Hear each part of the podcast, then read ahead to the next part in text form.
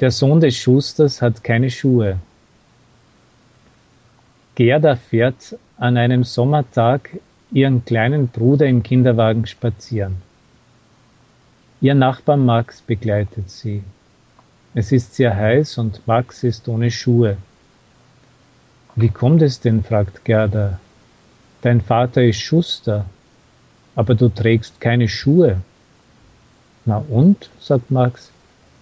Dein Vater ist Zahnarzt und der Kleine im Kinderwagen hat keine Zähne.